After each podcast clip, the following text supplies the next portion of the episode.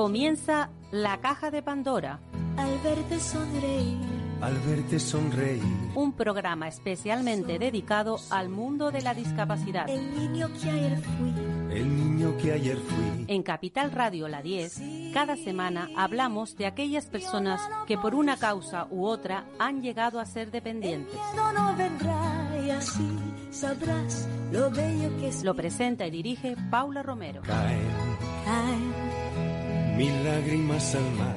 mil lágrimas al mar. Hola amigos, estamos aquí nuevamente como, como cada semana. Esto seguiremos así mientras mientras eh, pues no sé me lo permita el me lo permita la voz para empezar porque si no se tiene voz no se puede hablar evidentemente y, y luego bueno pues la, nuestra radio que, que es una radio solidaria y que llevamos durante muchísimos años 10 años. Este este este va a ser el el onceavo eh, que, que llevamos pues hablando de, de este porcentaje de la, plo- la población que necesita pues tener voz.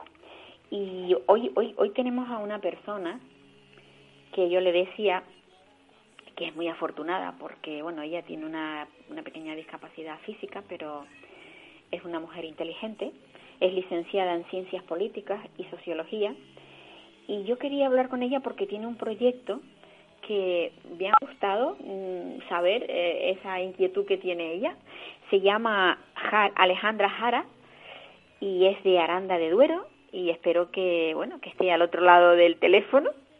Sí. Ale- Alejandra, hola. Buenos días. ¿Qué tal, mi niña? Bien, Digo mi niña porque eres una chica muy jovencita y aquí en Canarias a las chicas, a las personas jóvenes se les llama, se les dice cariñosamente mi niña. Ah, oye, muy bonito. Sí, es, es muy bonito, es muy bonito, es muy agradable, ¿no? Que te digan, Sí. cuando te dicen mi niña es porque porque estás eh, sintiendo por ti algún afecto, cuando alguien te dice mi niña, ¿vale? vale. Sí. Pues Alejandra, eh, yo me enteré que tú tenías un proyecto ahí que, bueno, que mm, es muy bonito y sobre todo eh, muy interesante. Ujú. Háblanos de él. Sí, pues bueno, yo he hecho este proyecto que es para el trabajo fin de grado de, de la carrera, que bueno, todavía no estoy licenciada porque no me lo han corregido todavía.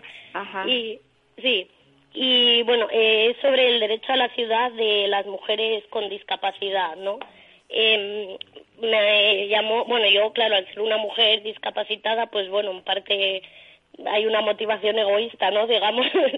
Em, y bueno, pues me había dado cuenta que mm, tanto en el movimiento feminista como en el movimiento por los derechos de la discapacidad, pues eh, hay una falta de, de integración ¿no? de, de ambos conceptos, es decir, como que se separan demasiado para todo y de esta manera pues como que nos dejan fuera a las que somos mujeres y también tenemos eh, alguna discapacidad, ¿no?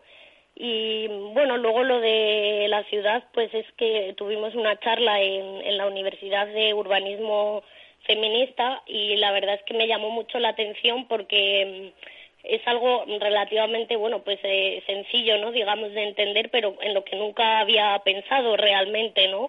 Y mm, bueno, es un poco, o sea, las, no por ser mujeres en sí, sino por las actividades que, que realizamos, ¿no? Eh, las actividades de cuidados que, pues típicamente esto es, es así, las hemos realizado la, las mujeres, ¿no? Exacto. Y sí.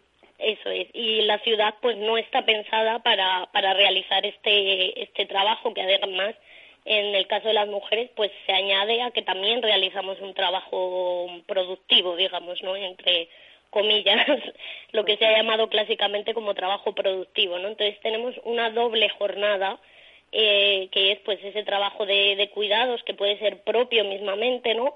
Y además en el caso de las mujeres con discapacidad, pues mm, normalmente vamos mucho a hospitales o a hacer papeleo para, por ejemplo, prótesis, ¿no? Que hay que llevar papeles, etcétera, etcétera. Y pues mm, quería saber cómo funcionaba esta, estas dos identidades, ¿no? Con el, con el derecho a, la ciudad. O sea que tú realmente piensas que hay pues una doble discriminación por el hecho de ser femenina, de ser mujer. Sí, sí, efectivamente. Eh, por una parte tenemos esas actividades que no son la- para las que se ha pensado la ciudad y luego, claro, tenemos la dificultad que se nos crea, que no es propia sino que se nos genera al entrar en relación con ese entorno que además de no estar eh, preparado para las mujeres, tampoco está preparado para las personas con discapacidad, ¿no? Es decir, no es accesible y además en la mayoría de los casos tampoco es eh, seguro para nosotras. Es decir, el, el miedo al acoso, el miedo al abuso, que te pase algo como mujer está ahí y luego además eh, con una discapacidad pues eh, em, se incrementa no este este miedo no es decir si me pasa algo no me puedo echar a lo mejor a correr no o, o no puedo gritar para pedir ayuda. Entonces ambos eh, la accesibilidad y la seguridad se integran digamos en la ciudad y no permite que podamos eh, pues tener libertad de, de movimiento no entre entre otras cosas y claro, sin derecho a la ciudad, pues esto es, eh, se concibe como un derecho intermediario, ¿no? De hecho, en, en una ley del 2008 se, se recoge como derecho intermediario, ¿no? Es decir, si no podemos usar la ciudad, eh, tampoco podemos hacer otras muchas cosas, es decir, se vulneran otros tantos derechos como al trabajo o a la vida en sociedad mismamente, ¿no? Que es tan importante para, pues, para definirnos como personas, ¿no? Eh, y a, pues eso, a una vida al final eh, buena, a una calidad de vida mínima, digamos. Una, una, una calidad de vida, pero plena, que sea plena. A ver, tú, tú eh, estudiaste, en, ¿en qué universidad has estudiado? Y tenías un, un buen acceso, o sea, estuviste cómoda mientras estuviste en la universidad, o sea, bueno, mientras estuviste no porque sigues estando hasta que presentes el proyecto, pero eh, está, o sea, te ofrece la universidad lo necesario para que tú te sientas bien? Pues sí, la verdad es que debo decir que en los servicios públicos, de hecho en, es uno de los resultados a los que he llegado, eh, hay mucha mejor accesibilidad en los servicios públicos y también seguridad que en los espacios eh, espacios públicos abiertos, es decir, parques, etcétera. eh, yo, bueno, yo estudiaba, estudio todavía en la Universidad Carlos III de la Facultad de Getafe de Ciencias Sociales y la verdad es que muy bien, porque en las universidades hay mm, unidades de igualdad que se llaman, ¿no?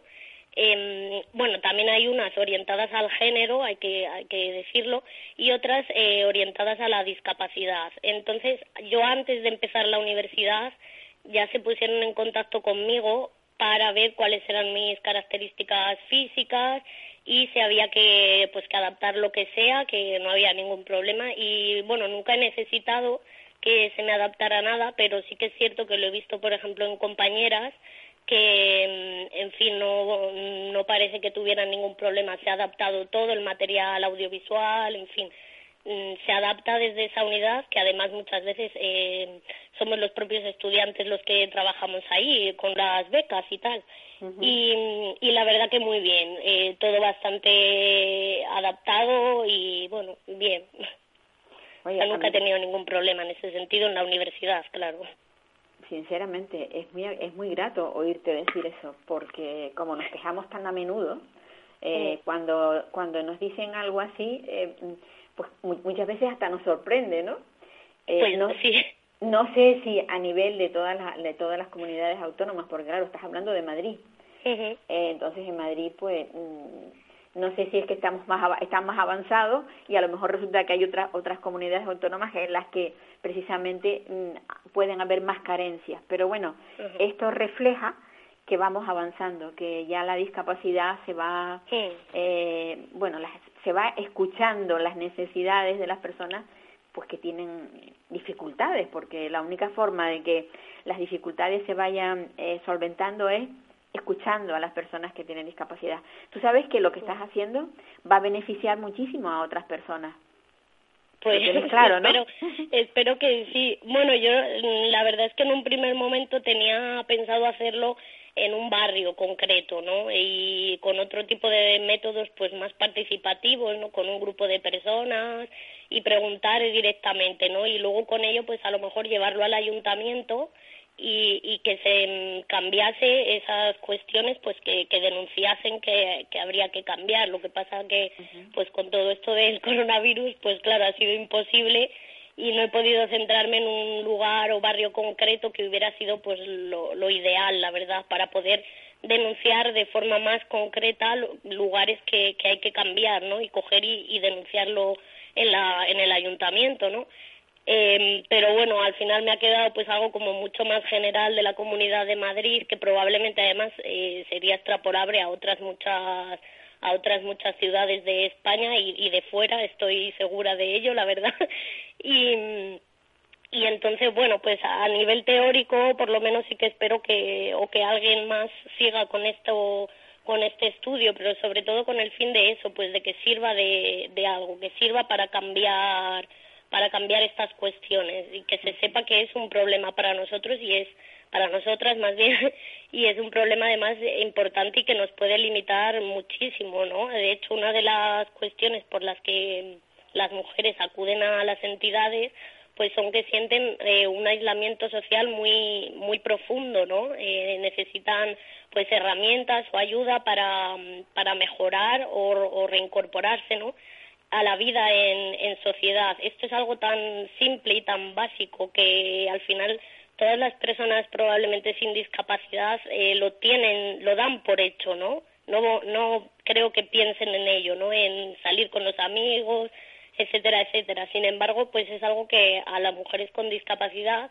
pues nos limita muchísimo por, por ambas partes, ¿no? Por un lado el miedo y por otro lado la falta de, de accesibilidad, que además eh, ambas se, se retroalimentan, ¿no? Digamos, porque, mm, por ejemplo, me he encontrado a mucha gente que antes de acudir a un sitio que no conocen, pues tienen que mirar por internet si ese sitio es accesible, llamar si van a ir a un teatro o, en fin, eh, ya tienes que estar preocupándote de todos los lugares a los que a los que vas a acudir y si te encuentras que no son accesibles pues no te va a dar seguridad acudir a esos sitios que son por desgracia eh, pues la mayoría no son la norma general. Por ejemplo en el ocio nocturno pues ahí nos encontramos con una doble dificultad muy mm, que se ve muy bien no eh, si una mujer sin discapacidad ya tiene miedo de volver sola a su casa pues una mujer con discapacidad eh, se va a encontrar con el doble o bueno múltiples dificultades más no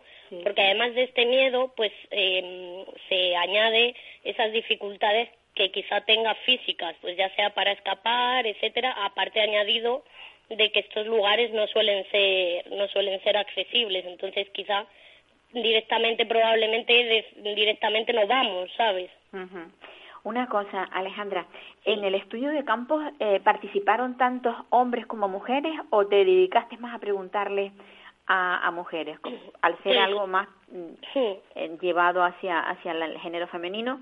¿O tú hiciste un, un, muestreo entre personas del mismo sexo? ¿Cómo fue la cosa?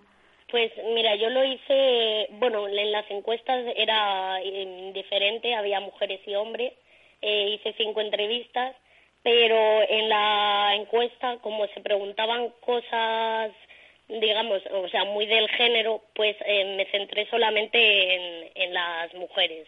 Ajá. Sí. Mm. Sí que pensé en un primer momento en hacerlo mujeres y hombres, pero claro, es que todo depende mucho de qué preguntas mm, pongas, ¿no? Claro, Entonces, claro. me di cuenta de que había preguntas, pues, o sea, estaban muy orientadas al género, ¿no? Entonces, pues decidí que solamente respondieran mujeres, aunque sería muy interesante poder hacer una, una comparativa, la verdad. Pues sí. Pues Alejandra, yo yo deseo, vamos, espero y estoy casi segura que eso eso va a tener una aprobación por parte de la de la facultad y va, vas a tener ya tu licenciatura porque es lo que te falta, ¿no? Para digamos el broche para el final. Sí, para para sociología y ahora estoy con el de ciencias políticas que con esto del coronavirus pues lo he tenido que hacer por partes. La, la verdad es que sí, que, que nos está nos está cambiando la vida de tal manera que, que, mm. bueno, fíjate, yo nosotros ahora mismo estamos emitiendo desde desde casa, es algo impensable, pero bueno, es así. Es así, no hay sí, Nos ha, ha, cambiado todo, toda nuestra forma de vida. La verdad es que sí, y hasta que nos vayamos haciendo, pues va a ser va a ser complicado, pero bueno, no no imposible. No, seguro que no. El, el ser humano tiene un, un, poder muy grande de adaptación. Ya iremos adaptándonos, iremos igual cada periodista va a tener una, una una emisora pequeña en su en su domicilio y desde ahí vamos a tener no sé, pero bueno. Sí, hombre, bueno, mira, pueden suponer muchas oportunidades también. Sí. A, lo a ver cómo lo hacemos. Bueno, Alejandra, un abrazo muy grande. Vale, igualmente, pues muchísimas gracias por, por oye, permitirme exponer estas ideas. Pues sí, que está, están muy, o sea, son muy buenas y, y, y van a ayudar a, a muchos, seguro, seguro. Pues eso espero, la verdad que sí. Venga, Muchas gracias. Cuídate, Chao. cuídate. Igualmente. Bueno, amigos, pues ahora vamos a ver si podemos contactar con Carlos García Junco, que es un profesor, un profesor mm, asturiano. Es un profesor que, bueno, que tiene un currículum, la verdad es que eh, es maestro de, es logopeda, es maestro de educación primaria, en las menciones de audición y lenguaje, tiene pedagogía terapéutica, es, en educación física también es profesor, es psicólogo y tiene un doctorado en educación y psicología. Yo espero que podamos contactar con él porque en un principio lo intentamos, pero va estupendo. Carlos, buenos días. Hola, buenos días, ¿qué tal? Pues me alegro muchísimo de que por fin hayamos podido contactar. Carlos, eh, yo, yo, yo he hablado ya de ti, he, he dicho to, todas las cosas que haces, lo, lo que, a lo que te dedicas, pero ahora estás, estás teniendo una pequeña lucha, o no sé si es pequeña o grande, porque has tenido un, un crío, un crío monísimo, porque lo he visto, la verdad es que tenía la imagen de un, de un niño de estos, Jesús, que así acostadito con el pelito rizado, las manitas puestitas, que dije, cara, parece la imagen de un, de un niñito de estos que se ven en, la, en las cunitas de los niños Jesús, ¿no? que tienes tienes un, un, un contencioso con, con el tema de la adaptación de tu hijo en el en el cole, ¿no? Sí, bueno, lo, primero de todo, buenos días. Espero que se me escuche bien, porque estamos Sí. además de revisión en el hospital en, en Madrid, que por eso nos puedo atender antes. Ajá. Y, y por lo que me cuentas, bueno, ya, ya habíamos hablado hace, creo, hace dos o tres años en relación a, al, al libro que jugamos y hablábamos Sí. un poco de, de, de esta lucha que siempre teníamos en torno a los niños con necesidades educativas. Ahora me toca verlo desde la otra vertiente. Antes lo hacía Claro. desde profesional, ahora me toca desde, desde padre. Eh, nuestro hijo es de nueva escolarización ahora mismo, con tres años, y nos estamos encontrando con grandes dificultades para que cubran desde Consejería de Educación del Principado de Asturias todos los recursos que él necesita. En este caso, un maestro de audición y lenguaje, un maestro de pedag- pedagogía terapéutica Claro. y la figura del auxiliar educativo. Entonces estamos en, en esa lucha actualmente. O sea que ahora tú estás entendiendo mucho más a los padres, claro, porque siempre siempre tuviste empatía y siempre estuviste ligado al, tema, pero claro, al, al tenerlo en primera persona, mm, mm, la situación es, mm, mm, digamos, di- más difícil. Claro, la- a ver, yo la verdad que siempre me he posicionado mucho desde el lado de las familias, aunque aunque fuese maestro siempre he tenido mucha empatía, siempre me he posicionado del lado de los familiares para intentar sobre todo asesorarles y, y trabajar de, de la mano con ellos. Pero es cierto que cuando lo vives en, en primera persona como padre, pues eh, lo vives un poco diferente, ¿no? El, ya te toca más de cerca, ya te quita horas de sueño, te, te quita también horas de trabajo y, y es una pelea que, que es una lástima que lleguemos a, estos puntos cuando es algo que está recogido por ley, es, decir, que, que, que las leyes educativas recogen estos recursos y que tengamos que estar como familias eh, peleando por algo que nos pertenece.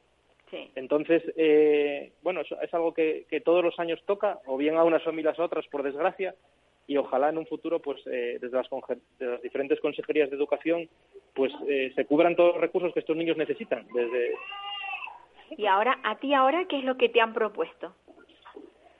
nosotros hemos ¿Que tenido, el niño se quede en dos- casa o cómo? Porque claro, el niño tiene sus derechos, pero tienen que cumplirse.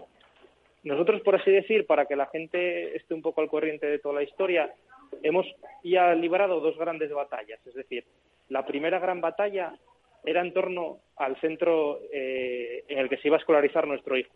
En un primer momento ellos nos ofrecían un centro que tenía todos los recursos que desde el equipo de orientación nos, dictaminaba que teníamos que tener para garantizar una, una enseñanza inclusiva de nuestro hijo. ¿Qué pasa? Que ese centro no era el que, le- el que nosotros como familia elegíamos. Entonces ya, ya se estaba alterando, en primer lugar, la, ley de, libre elección de centro como familia. Entonces esa, esa primera batalla la hemos ganado pues eh, en el mes de julio, más o menos. En las primeras listas nuestro hijo salía no admitido y luego eso lo hemos conseguido. ¿Qué pasa? Que ahora, al escolarizarlo en el centro que nosotros queremos, que, además es donde trabajamos los dos papás, eh, yo soy maestro de audición y lenguaje y mi mujer es maestra de primaria y no teníamos la figura del auxiliar. Pero ¿qué pasa? Que siempre decimos lo mismo, los recursos deben ir asociados al alumno con necesidades, no al centro educativo. Claro. Entonces, en ese caso, es la batalla en la que nos encontramos ahora. El colegio ya empezó, eh, en Asturias se retrasó un poco el inicio escolar al 22 de julio, pero eh, actualmente o sea, la enseñanza ya ha empezado, pero eh, ese recurso del auxiliar educativo todavía no está presente. Entonces nosotros llamamos siempre a consejería y desde allí siempre nos dicen, sí, sí, está concedido, pero no acaba de llegar.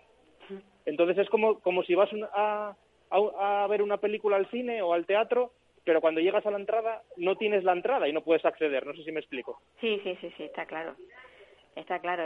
Yo, yo para mí eso es, mm, bueno, pues tirar balones fuera sí está, pero es, como, como un no decirte no, no lo va a tener y a ver cuándo, cuándo se produce. No, pero fíjate, es curioso porque yo no sé si siempre piensa uno que el, en el corporativismo y el hecho de ser tú un profesor y tu mujer también profesora, ¿cómo es posible que no que no podáis presionar un poco más? Es curioso, ¿no?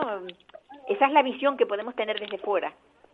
Hombre, a ver, la, la, la, presión la presión la ejercemos. Y más si cabe eh, por un poco también a nivel personal yo no me quería meter mucho en esta batalla porque no se me tocara de cerca lo que es la figura mía profesional pero por ejemplo desde Consejería de Educación del Principado de Asturias ellos me siguen y me conocen perfectamente. Es decir el, el trabajo y la labor que yo realizo tanto a nivel profesional educativo como también con el equipo de fútbol que llevamos con personas con discapacidad es totalmente conocido. Y, y a mí mi figura la conocen de, de cerca no de hecho ellos la primera eh, frase que tuvieron conmigo fue eh, bueno Carlos ya sabemos que las etiquetas para la ropa que es una frase que siempre digo no en cuanto a, los alumnos con necesidades y ellos están al corriente de nuestra situación y, y, yo creo que en parte han cedido porque yo les dije que si no que íbamos a ir por vía judicial. Con lo cual qué pasa que en una parte estamos contentos porque estamos viendo que, que las batallas que aunque son costosas las estamos eh, ganando pero también nos posicionamos de esa, de esa parte de las familias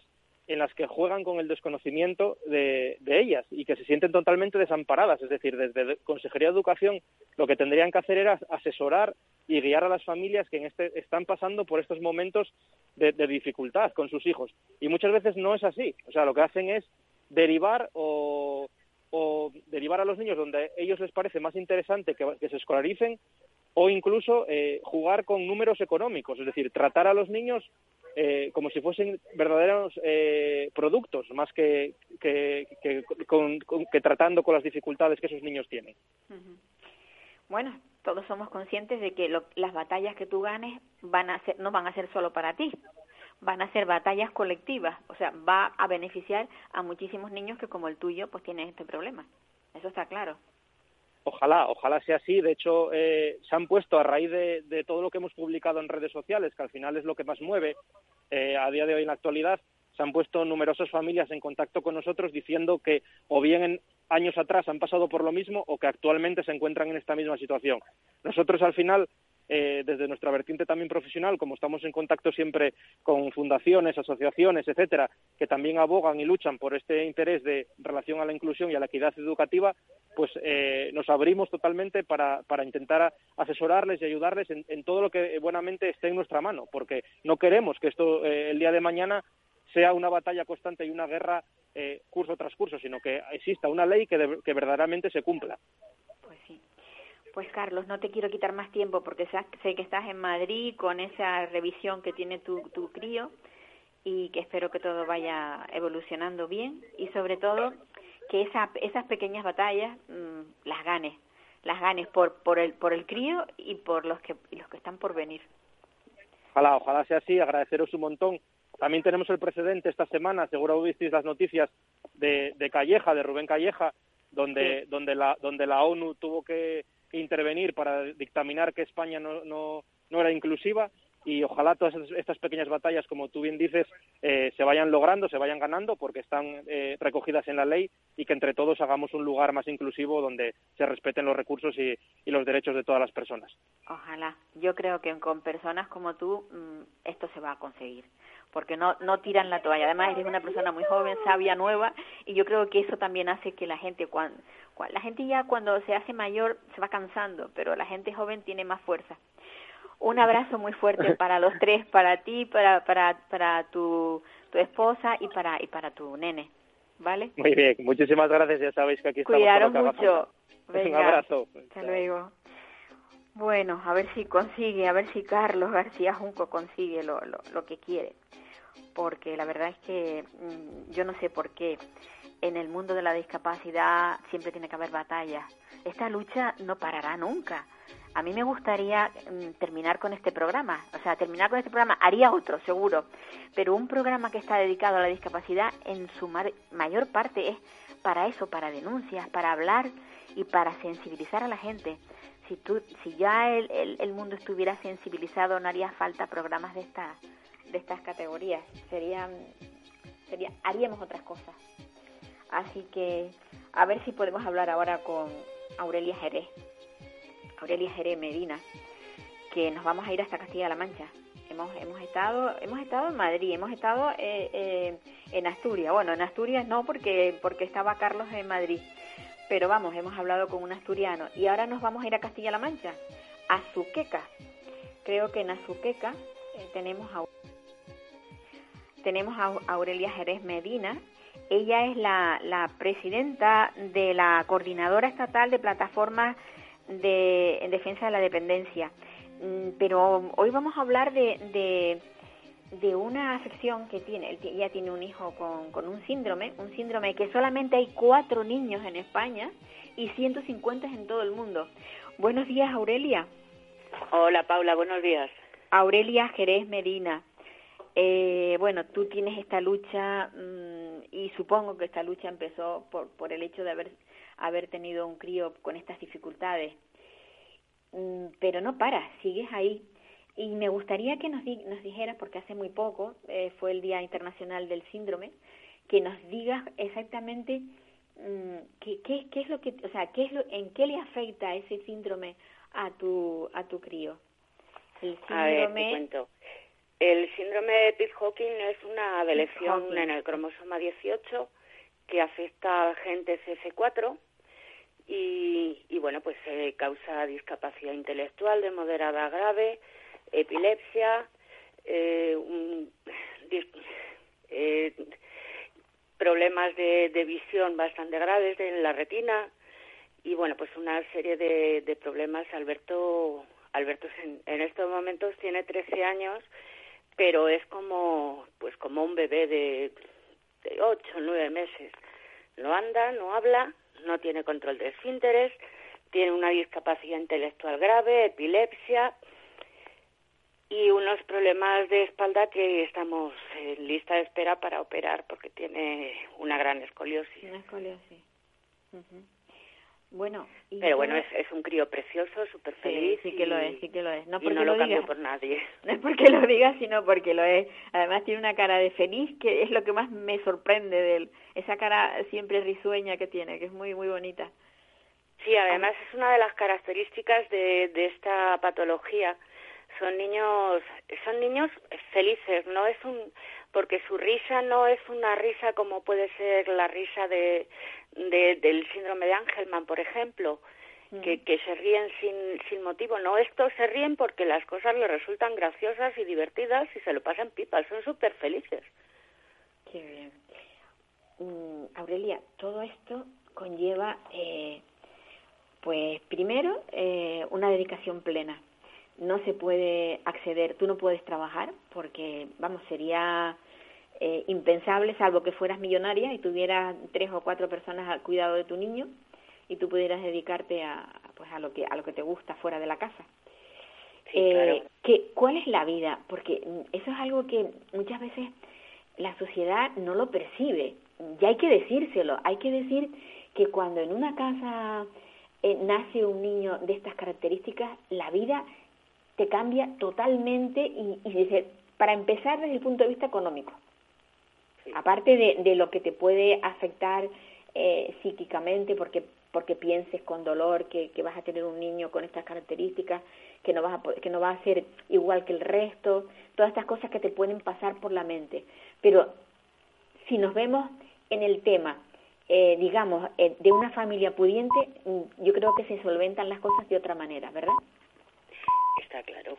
Lo primero que te cambia es la situación económica porque de entrar dos sueldos a una casa, pues se queda entrar uno nada más porque yo me tuve que dedicar en cuerpo y alma a mi hijo. Claro. Eh, cuando tuvo la primera crisis epiléptica, directamente fueron dos meses y medio de ingreso hospitalario y yo me ingresé con el niño. Un menor de edad cuando se le ingresa uno de los dos padres se queda se queda en el hospital y acompañante, sí, sí. Y eso, Menos mal que eso es bueno, eso una es bueno. serie de trastornos el primero el económico, pero también el, el, el afectivo, el social, el, el que de alguna manera pues te cambia todo de arriba abajo. Tu orden, lo, lo que más cambia es el orden de prioridades. Cosas que antes les dabas importancia, pues de repente no la tienen. Y te empiezas a fijar en otras cosas quizá más pequeñas que siempre han pasado desapercibidas, pero descubres que es la manera que tienes de ser feliz. Sí. Y eso eso no, no tiene precio, ¿eh? Yo yo yo realmente le agradezco a mi hijo el, el ser como como es y su situación porque yo creo que nos hace muy, mejores personas nos hace ver la vida con otros ojos con los suyos un poco porque siempre los tenemos que poner en su lugar y le damos importancia a las cosas de verdad pues a la familia al cariño al, a las pequeñas cositas el el entretenerte en ver en ver una tarde, un, no sé, un cielo, unas unas Sí. mariposas que le hacen gracia. Valoras, que- valoras que- otras cosas de la vida, valoras otras cosas que a lo mejor pasaban desapercibidas y que mm, estás buscando ahora, eh, pues, eh, disfrutar con ello. Exacto, exacto, es es descubrir un poco la vida a través de los ojos de él. Y bueno, pues es lo que lo que nos ha tocado algunas. Eh, sí que quiero decir que en estos momentos en España se conocen alrededor de 40 casos ya. Ya, Eh, Alberto Caray. fue el segundo diagnosticado. Ahí en Canarias hay dos, hay dos casos. Uno está en Tenerife y el otro no me acuerdo en qué isla. Pero vamos, seguimos siendo muy poquitos. Pues los datos que tenía yo eran, eran, vamos, muy muy obsoletos porque Sí, sí. yo- sí, a veces cuando te metes en internet y, y quieres documentarte Sí, antes de hacer una entrevista, resulta que, bueno, pues metes la pata, pero me, me está estupendo. No, no, no, no. Es estupendo que porque- Es normal. Cuando buscas Claro. es eso lo que hay. Sí, sí, no, pero que es estupendo que cuando se habla con la persona a entrevistar, que nos dé los datos porque mm, es actualizar, ¿no? Es, es tenerlos eh, tal cual son.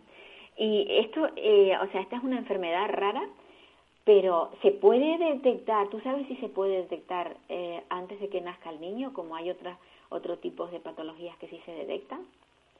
A ver, el problema que tiene esta enfermedad es que es tan ultra rara que no se busca. Eh, cuando te hacen, yo, como tenía ya 40 años, cuando me quedé embarazada, pues decidí hacerme la amniocentesis y a mí me salió genial. Sí, Pero vamos, lo, de, lo que descarta no el síndrome de Down, por ejemplo. Ni alguna claro, cosa parecida. Claro, claro. si se ampliara un poco más el, el rastreo genético, pues aparecería, porque está claro, está claro que en cuanto te hacen después un, un CGH raíz, pues Sí, un cariotipo. Sí. Y una No, en el cariotipo tampoco sale. tampoco Tiene sale. que ser con una raíz ya más específico. Ajá. Y Aurelia, Pero eh, la situación es la que, la que es. Realmente la amniocentesis te, te salen cuatro patologías contadas y en lo demás, pues nada. sí, es que, como- que como preguntaba yo que si, que si en tu familia, o sea, había antecedentes de, de este tipo de, de, de síndrome o no, o lo, lo descubristeis cuando nació Alberto. No, el síndrome de Pitt-Hawkins sí que es hereditario, pero el portador siempre es enfermo, con lo cual eh, son mutaciones de nuevo porque estos enfermos no tienen hijos. Ajá, Además que la, que la mayoría de ellos suelen ser estériles. ajá. Entonces el, el problema de la herencia por ahí no venía. Son siempre mutaciones de nuevo. Pues sí. Bueno, yo yo no sé mm, qué podríamos, qué, qué se puede hacer cuando cuando hay est- estas necesidades, porque ya sé que tú a través de de la plataforma estás luchando para que estos chicos bueno, no solamente tu hijo, supongo que también lo haces por muchos más, eh, pues tengan las terapias que se necesitan, todas las atenciones que de alguna manera eh, le van a dar calidad de vida, porque quitarles el síndrome no se le va a quitar, pero sí pueden adecuarle mejor y tener, pues, ir, que vamos, que la evolución, la evolución sea más, digamos, eh, más positiva, por así decirlo. Sí, por desgracia, mm, dependiendo de la situación económica, pues puedes eh, ofrecerle a tu hijo una calidad de vida futura mejor o peor.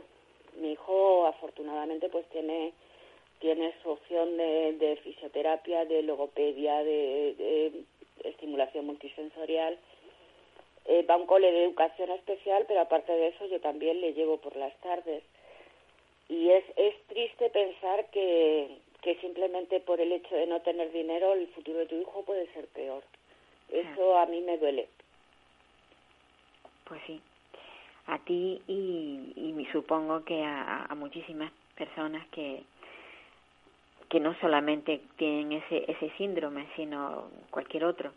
Y Castilla-La Mancha estuvo o ha estado bastante abandonada en el tema de la, de la discapacidad, porque la, la discapacidad, o sea, yo, yo siempre lo digo, cuando se, se creó la ley de dependencia, yo creo que nos pusieron un caramelo en los labios y los lo quitaron porque algo que parecía que iba a ser la panacea, que iba a resolver muchas muchas cosas a muchas familias, o muchos problemas a muchas familias. Y luego cada comunidad autónoma lo ha, lo ha aplicado como ha querido eh, y, y, no, y no solamente eso, sino que cuando llegó el otro partido, pues trató de eliminarla. Eh, ahora mismo, mm, ¿cómo ves tú el tema de la ley de dependencia? Bueno, pues eh, sí, sí es verdad lo que ocurrió en Castilla-La Mancha.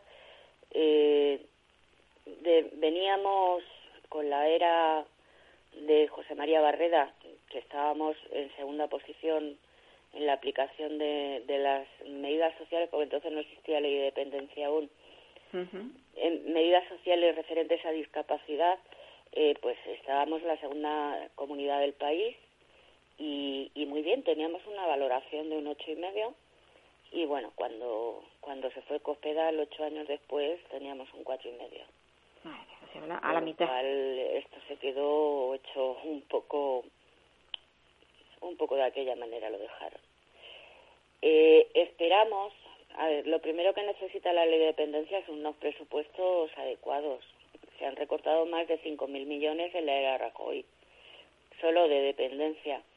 Entonces, claro, lo, lo primero que necesita la dependencia son unos presupuestos más adecuados a, a la realidad del país. No puede ser que haya 400.000 eh, dependientes más y 5.000 millones menos de presupuesto. Algo no cuadra. Sin duda. Esperamos de este, de este gobierno, con el que hemos mantenido ya distintas reuniones, y que de alguna manera sí que nos demuestra, por lo menos, mm, por, por lo menos en las reuniones, eh, pues que, que sí que se preocupa el interés, vamos, el interés. Atiende nuestras nuestras peticiones. De momento se empiezan a hablar ya de 600 millones de, de presupuesto eh, superior al anterior y bueno, pues se ha, se ha vuelto a recuperar la cotización de los cuidadores del entorno familiar, que era una de nuestras principales reivindicaciones, ya que miles de personas, sobre todo mujeres, el 93% de los cuidadores somos mujeres, pues están en la misma situación que yo, que era abandonar nuestros puestos de trabajo y quedarnos sin futuro. Afortunadamente eso se ha vuelto a recuperar y desde, desde abril del, del año pasado mm, volvemos a cotizar a la seguridad social. Bueno, esperemos a ver qué sale ya, de todo ya eso es un avance. que el resto de partidos sean también conscientes de la situación que atravesamos y, y de las necesidades de la aprobación de esos presupuestos. Pues sí, la verdad, la verdad es que mm, va muy lento todo. De todas formas, mm, yo mm, siempre dije que esa ley tenía que haber tenido un mecanismo que obligara, que obligara a las comunidades a cumplir, a cumplir con la ley. Y, y no, bueno, eso cada comunidad lo ha aplicado como ha querido y ya está por ahí este señor que se dedica a, a valorar eh, y que año tras año saca su Sí, José Manuel, que Jo- hace un José Manuel, exactamente. Y, y, y ves cómo se ve cada comunidad autónoma, cuál es la valoración de cada una de ellas y el dinero que emplean y demás. Porque claro, no solamente se trata de, los, de las personas que nacen con discapacidad, se trata de la dependencia en general y cada vez nos, hay más, bueno, tenemos pues, un, más larga la vida. Bueno, que, que la COVID, la COVID-19 está terminando con los, con los mayores, pero sí, la verdad es que sí, pero que está claro que al, al tener pues un, un índice de, de, de- de mayor vida, pues también la discapacidad, la dependencia de las personas mayores también es mayor. Entonces, bueno, esto un poco no, no, nos, nos está sobrepasando. Eh, Si no hay dinero, como decías tú, si no se invierte, pues no, no se puede tener atendido. Pues Aurelia, a mí me gusta mucho hablar contigo porque sé que eres una mujer que, que estás ahí siempre luchando. Y, y bueno, te, te deseo lo mejor y sobre todo que te cuides mucho. Pues muchísimas gracias, Paula, por, por volver a contar conmigo y, y un abrazo muy fuerte para todos. Igualmente, para ti. Y un besito para Alberto. Gracias. Bueno, amigos, pues el tiempo se nos va volando. Ya dentro de nada, bueno, pues nos quedan creo que menos de, de 15 minutos. Eh, ahora vamos a ver si podemos hablar con, con la persona que está encargada en la 11. Ella se llama Marta Morón y, y es una persona que, bueno, que nos va a hablar de, de la escuela de adiestramiento de perros de guía, porque porque la Fundación 11 lleva ya 30 años, 30 años haciendo esta labor tan importante. Saben, saben todos que una persona cuando tiene una ceguera, eh, pues necesita un lazarillo. Antiguamente se, eran, eran, se llevaba a alguien de la mano para que se les, se les trasladara de un lado para otro, pero hemos avanzado tanto que, bueno, que desde hace 30 años en España el, el tema del lazarillo ha pasado a ser un perro guía. El perro guía, que son perros que, que se adiestran y se hacen, bueno, pues se preparan para, para ofrecerlos a las personas con, con ceguera y les cambia la vida. Yo he hablado con muchas personas que tienen un perro guía y se sienten muchísimo más independientes. Así que espero que Marta Morón esté por ahí para que nos pueda hablar de cómo es el adiestramiento. Es incorrecto. Te he dado un número mal, madre mía. Es la 11. Estamos, es que, a ver, eh, estamos haciendo una llamada y no es precisamente al número que corresponde.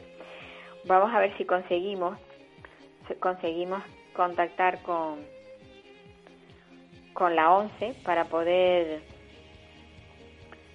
para poder hablar con, esta mujer. Evidentemente, si no tenemos el teléfono, no podemos contactar con ella. Madre mía, qué fallo, ¿eh?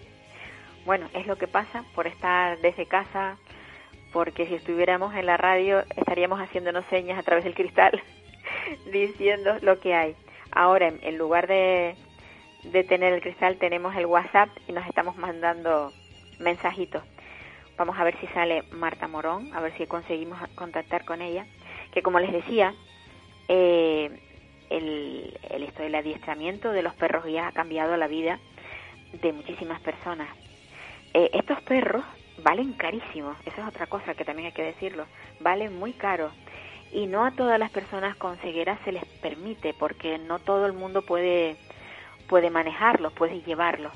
Y luego hay una cosa que yo recuerdo haber hablado con con una persona que llevaba antes la la, la asociación de, de los perros guías que me decía que muchas veces cuando van por la calle un ciego con un perro, que son preciosos, suelen ser unos perros muy bonitos, pues vienen y los, los tocan y les, les quieren incluso dar algo de comer. Sí, estos perros están trabajando, me decía ella. No se les puede tocar, no se les puede eh, de alguna manera eh, desviar de su, de su trabajo porque la vida de tanto del, de la persona que lo lleva como del propio perro, pues está en juego. un perro que cruza la calle, o sea, que va con su, con su, con el, el- la persona que lo lleva, con, con su, con su ciego de- la mano que lo lleva, ¿no? Él va guiando y va, eh, pues, haciendo una labor de, como ya decía al principio, de lazarillo. Vale. Bueno, ya les he explicado un poco lo que lo que eh, lo que hace un perro guía eh, con ayudando a una persona. Buenos días, Marta Morón. Hola, buenos días. Como llevaba un rato que no hemos podido conseguir contactar contigo, he hecho un pequeño así repaso de lo que es un perro guía, pero quiero que nos expliques cómo es el adiestramiento, porque eh, tú perteneces, o sea, estás muy vinculada con el tema este de la escuela de adiestramiento de perros guías, ¿verdad? Bueno, eh, se gestiona desde el Departamento de Servicios Sociales para personas afiliadas de la ONCE. Ajá. Entonces, desde aquí es donde se hacen las peticiones, las solicitudes a esta escuela que estaría en Madrid, ¿vale? Estos perritos, desde que nacen, eh, se les hace un seguimiento. De primera están con una familia de acogida, que es la que les va enseñando pues que puedan entrar a un sitio público y que se acostumbren pues, al ruido, a un transporte público y que se manejen bien. Y cuando tienen una cierta edad ya pasan a la escuela que directamente los instructores son los que se encargan de ayudarles a enseñarles cómo se tienen que comportar y cómo pueden guiar a una persona que tiene discapacidad visual. Yo decía que mm, no todas las personas con discapacidad visual tienen opción a poder tener un perro guía. No sé por qué. Eso, eso me lo contaba alguien que, que había tenido un perro guía también. No sé si es que la persona tiene que saber manejar el perro o que el perro tiene que adaptarse a ella. ¿Cuál es el- la, la problemática para la que un perro guía no pueda ser para determinada persona?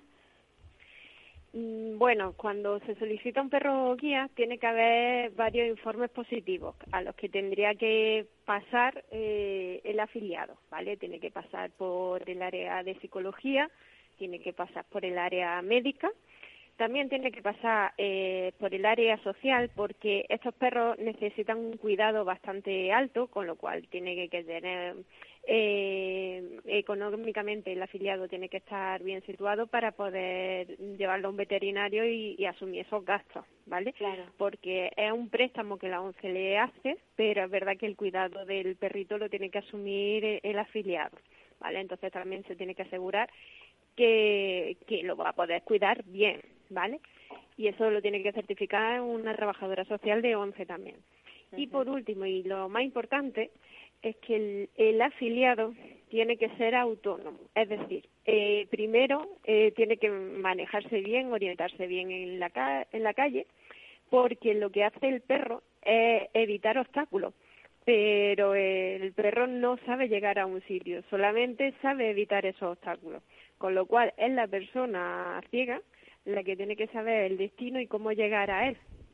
Ya. ¿Vale? Entonces, si esa autonomía mm, no está previa, que además se, se ayuda con, a través de nuestros técnicos de rehabilitación a que eh, esos recorridos lo hagan de forma seguro, segura y puedan hacerlo, pues entonces eh, es cuando se le asignaría a su perro guía.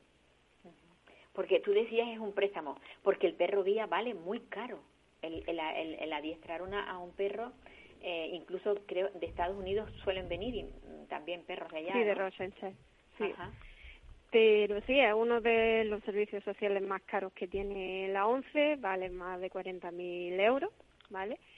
Entonces, es verdad que, que por eso se necesita que a la persona que se le vamos a dar, pues realmente le vaya a servir, porque eh, cuando está en la calle es su herramienta de trabajo, cuando está en casa es una mascota más, ¿vale?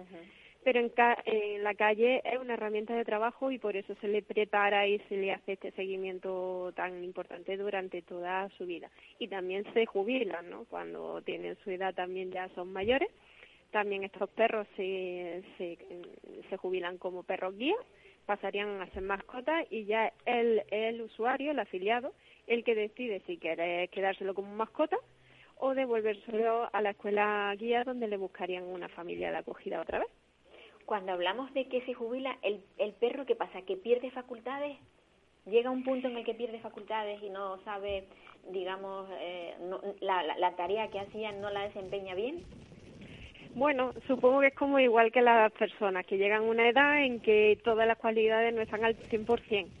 Además, pues bueno, algunos desarrollan problemas de cadera por llevar el arnés y con el paso de los años pues se van resintiendo. Entonces, pues bueno, entre 10, 12 años de, de vida laboral del perro, pues se jubilarían ellos también. ¿Vale? Y el afiliado, pues si quiere renovar y solicitar de nuevo otro perro guía, también está en derecho de incluso quedarse con, con el primer perro guía como mascota y coger uno segundo que sea el que le ayude a salir en casa, de casa y hacer su recorrido de forma segura. La raza del perro siempre, siempre elegís la misma. Es un perro muy tranquilo, eh, con un porte bastante, es un perro bastante grande. ¿Qué, qué clase de perro es? Bueno, hay distintas razas. En realidad no es, es verdad que a lo mejor estamos más acostumbrados a ver en la calle los labradores, Exacto, que sí. quizá son los que más, más se ven, pero bueno, hay otra, otro tipo de raza, hay pastores alemanes, hay, hay otro tipo de raza. Incluso eh, últimamente también han hecho un cruce de distintas mm, camadas para que pueda salir con, con pelo más cortito, porque también dentro de nuestros usuarios hay alérgicos al pelo de perro, con lo cual también pues se hacen estudios genéticos para que salgan una raza que el pelo sea más cortito y que no tengan este problema los usuarios con ello y puedan también tener su perro guía. Entonces realmente no es tanto la raza, sí que es verdad que se tiene en cuenta la propia persona, la estatura de la persona y la envergadura para ponerle un perro más grande, más pequeño, más tranquilo, un poquito menos tranquilo. También se, aco- se hace esa adaptación del perro al usuario. Antes de entregárselo, eh, la persona va a la escuela y se queda allí unos cuantos días porque tanto uno como otro se tienen que adecuar para que realmente eh, el fin de, de esta herramienta, de estos perritos, pues sea la más idónea. Ujú. Yo sé que, eh, porque con- he conocido a varias personas que, que lo llevan, que están muy contentos con ello, pero mm, lo que nunca les he preguntado es si ese, porque supongo que se produce un afecto hacia, hacia este animal, si Totalmente. tienen que cambiarlo por otro, mm, se dan casos de que no quieren cambiarlo porque se han eh, encariñado tanto que, que no se deshacen de él, ¿se suele dar Ya o te no? digo, eh, normalmente, la mayoría de los casos, cuando llega a su jubilación, ya te digo que la mayoría se los quedan como se los mascota. quedan. Claro. Sí, eso es, es la tónica general. Puede haber algún caso excepcional, pero esa es la tónica, porque es, es normal. es- eh, son perros que te, da, te lo dan todo. Entonces, ya te digo, en casa se le quita el arnés y, y es una mascota más, con lo cual sigue siendo un integrante más de la familia. Ujú. Bueno, pues esa es la labor que, que hace mm, pues la fundación la fundación 11 que lleváis, o sea, es que mm, yo co- me he querido hablar de esto porque lleváis ya 30 años, 30 años. 30 años aquí, sí, en Canarias, ya con perritos. A Con nivel sí. territorial tenemos 50. Aquí en la, en la provincia tenemos ahora mismo 20. La mayoría están aquí en Santa Cruz mm, de Tenerife, pero bueno, tenemos un par de ellos en la zona norte de la Orotava, otro en los cristianos. Pero es verdad que, bueno, eh, cualquier afiliado que crea que es una herramienta que puede serle útil y que se le vea la viabilidad, siempre la ONCE va a estar eh, dispuesta Ajá. a aportarle o si se da todo en positivo. Marta, muchísimas gracias por, por, por salir a, a los micrófonos y darnos esta información. Muchas gracias a vosotros por la Una- oportunidad. Un abrazo muy grande. Un abrazo. Cuidaros mucho, todos. Gracias. Venga, igualmente. hasta luego. Pues nada, se acabó nuestro programa. Cortito, cortito. Siempre nos resulta muy corto. A cuidarse todos. quiero ir, pero esto es lo que hay.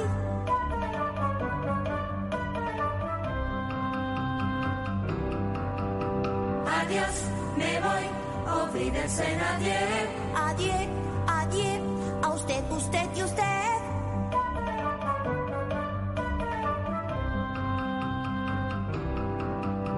Adiós, me voy, olvídense no more. Me voy si hoy por fin pruebo el champán. ¿Puedo? No. Me voy, goodbye, olvídense adiós. Me voy, con un suspiro y un adiós, adiós.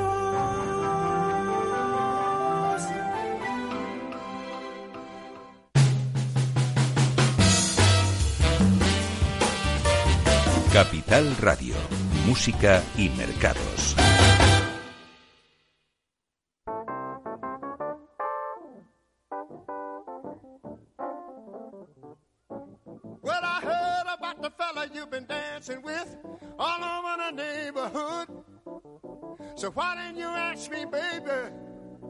I did